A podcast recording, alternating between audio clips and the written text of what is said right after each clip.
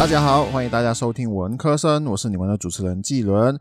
今天呢，来到这一周的科技，所以是文科生的科。让我们来看一下这一周有什么样的科技新闻可以和各位就是一起分享吧。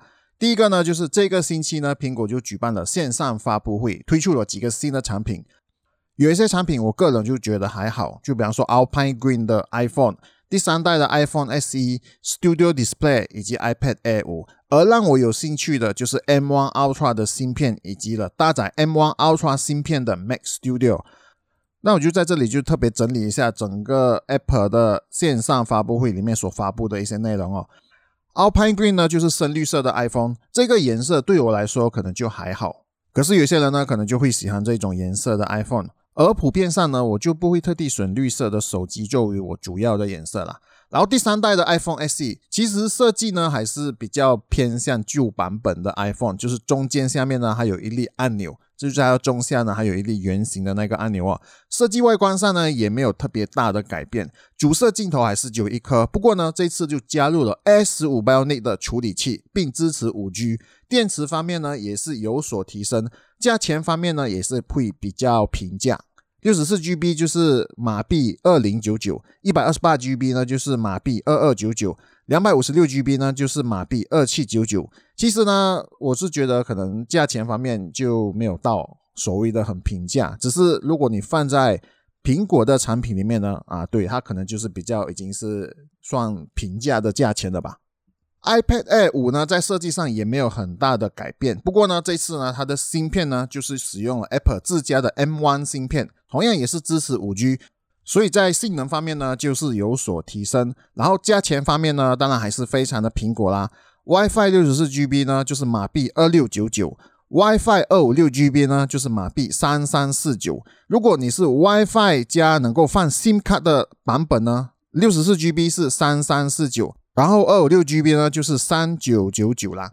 然后接下来呢，我们就要来讨论 M1 的最后一个家庭成员啦，就是续 M1、M1 Pro、M1 Max 之后呢，这个星期苹果就推出了 M1 Ultra。我真的很想讨论这个名字的那个命名哦，我以为会出现 M2 这个名字，结果呢，还是延续了用 M1 这一个名字哦。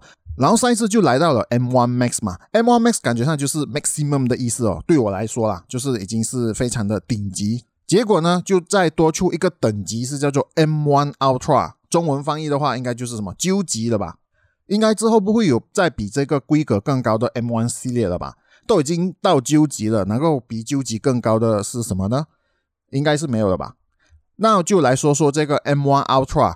简单来说，你就是把 M1 Ultra 看成是两颗的 M1 Max，而苹果是利用最新的 Ultra Fusion，就是多晶粒架构，实现了双 Max 晶片的拓展，就是把两片的 M1 Max 连接在一起，形成了 M1 Ultra。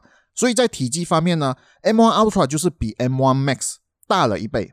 根据 Engage 中文版里面的解释哦，M1 Ultra 互联宽频可以达到二点五 TB per second。此外呢，M1 Ultra 还拥有最高一百二十八 GB 的统一记忆体，就是 Unified Memory，宽频来到了八百 GB per second。然后在核心方面呢，它就配备了二十核心 CPU，分别为十六颗效能核心和四颗高效率核心。效能核心的每一个核心哦，就拥有一百九十二 KB 的指令缓存，一百二十八 KB 的数据缓存，总计四十八 MB 的二级缓存。高效能核心的每一个核心呢，拥有一百二十八 KB 的指令缓存，六十四 KB 的数据缓存，总计八 MB 的二级缓存。GPU 方面呢，就是在他们的 Graphic 方面呢，就是拥有六十四核心，同时具备了三十二核心的神经引擎 Neural Engine 哦，算力每秒二十二万亿操作，性能是 M1 芯片的八倍，媒体处理效能提升到了 M1 Max 芯片的两倍。M1 Ultra 呢，依然是基于五纳米的制作，并且支持 Thunderbolt 四这样规格的芯片，在搭配苹果自家的操作界面，性能方面可以说是非常的强悍。虽然说我还没有真正看到那个测评啦，在我分享这一篇博客的时候，我还没有看到测评。不过我是想说，Intel 和 AMD 真的要加油啦！我虽然不是苹果的用户，可是我很羡慕他们有这么高性能的芯片哦。那么首款搭载了 M1 Ultra 的 Mac 呢，就是新设计的 Mac Studio 版本。Mac Studio 除了有搭载 M1 Ultra 芯片的版本，它还有一个比较规格比较低的，就是搭载了 M1 Max 的版本。当然，规格和价钱就相差甚远。Mac Studio 的设计看起来就是一个小型的那种箱子的设计吧。我在发布会看到的时候，它的设计真的就是那种小型的箱子，真的虽然说会比 Max Mini 会比较高，但是呢，对我来说，它真的也没有到很占位置。然后呢，它的设计就是，比方说，就像一个双层式的 Mac Mini。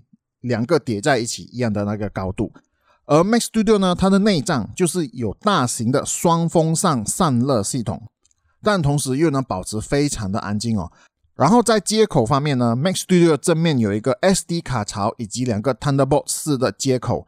我刚刚提到的 Thunderbolt 四接口呢，是只有 M1 Ultra 的版本，如果是 M1 Max 的版本呢，是两个 USB-C 的接口，然后呢，后面还有四个 Thunderbolt 四接口，此外还具备了四 GB 的以太网端口，两个 USB-A 的端口，一个 HDMI 的端口，以及一个用于高阻抗耳机 Pro 音频的插孔。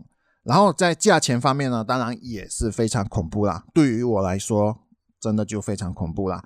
在这里呢，我只提起最低规格的 Mac Studio 价钱，最高规格的 Mac Studio 呢，各位可以去到苹果的官方网站，就是来浏览啊。如果你是选 M1 Max 芯片的话，最低是三十二 GB 内存，五十二 GB 的容量，价格呢是马币八七九九，就是要八千多，八千七百九十九哦。如果你是选 M1 Ultra 芯片的话呢，最低是六十四 GB 内存和一 TB 容量，价格呢是。一万六千七百九十九，一六七九九，这样的价格真的就不是我能够负担得起的啦。相信是只有专业人士以及真的有需求的人才能真正买得起啦。各位对于这次线上苹果发布会哪一个是有兴趣的话呢？各位可以留言来让我知道哦。第二个呢，我们就来讨论关于亚马逊呢，它也是要加入了声音社交媒体啦。如果各位都知道，声音社交媒体第一个推出的就是 Clubhouse 啊。不过 Clubhouse 已经没有当年推出的那么火热，可是竞争者却一直出现。亚马逊推出了一款名为 M A M P 的那个应用程式哦。然后呢，他们也是一样要打入声音的社交媒体。不过，M 更多的是关于听音乐，而不是坐在那里聊天的。亚马逊表示，任何注册的人都可以主持自己的现场表演，并可以播放来自三大唱片公司和独立音乐人士的数千万所授权的歌曲。目标呢是将任何用户成为广播的 DJ，能够编写播放列表，与听众交谈，以及与来电的客人聊天。重要的是，主持人和听众无需订阅任何特定服务即可收听，只要免费注册 M，任何人都可以收听完整的歌曲。它其实听起来就是有点像电台的 DJ，就是可以有主持人之间的聊天，播放一下今天的新闻，然后呢播放歌曲。因为在社交媒体，尤其是声音社交媒体呢，如果你要播歌的话，确实我们都是会考虑到版权。但是如果现在亚马逊有推出一个应用程式，是能够授权歌曲的话呢，那我们就不怕侵犯音乐的版权。所以亚马逊呢，就将 M 定位为更多的广播式服务。M 的这种做法可能是最好的，因为在 Clubhouse 和 Twitter Space 已经在现场音频领域占有一席之地之外呢，面子书其实也在积极的加入。无论是 Clubhouse、Twitter 或者是面子书，都没有亚马逊那样的音乐许可协议，所以亚马逊呢，它就是有机会，就是让主持人呢做出一些非常不同的事情，那就是让每个人呢都有机会成为电台的 DJ，而不只是限于谈话而已。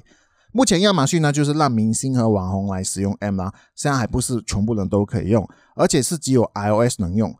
这时我的心里呢，又是在想，又是和 Clubhouse 早期一样，都不让 Android 的用户来玩。亚马逊还强调，在发布之前呢，该公司表示，该服务已经定制了全面的社区指南，并且一个二十四期的审核团队将能够审查报告，并对违反其政策的行为采取行动。所以，亚马逊 M 呢，还是属于比较初期的音乐社交媒体，而且还是只有 iOS 可以用。不过，优势就在于可以在不侵犯任何音乐版权的情况下呢，尽情播放音乐。我个人是觉得，如果是喜欢音乐的用户呢，就会喜欢这种风格的声音社交媒体啦。好啦，以上呢就是我在这一个星期有兴趣的科技的新闻。如果各位喜欢的话呢，就可以考虑订阅并且分享我的播客频道。欢迎各位呢就是留言，然后给予五星的好评啦。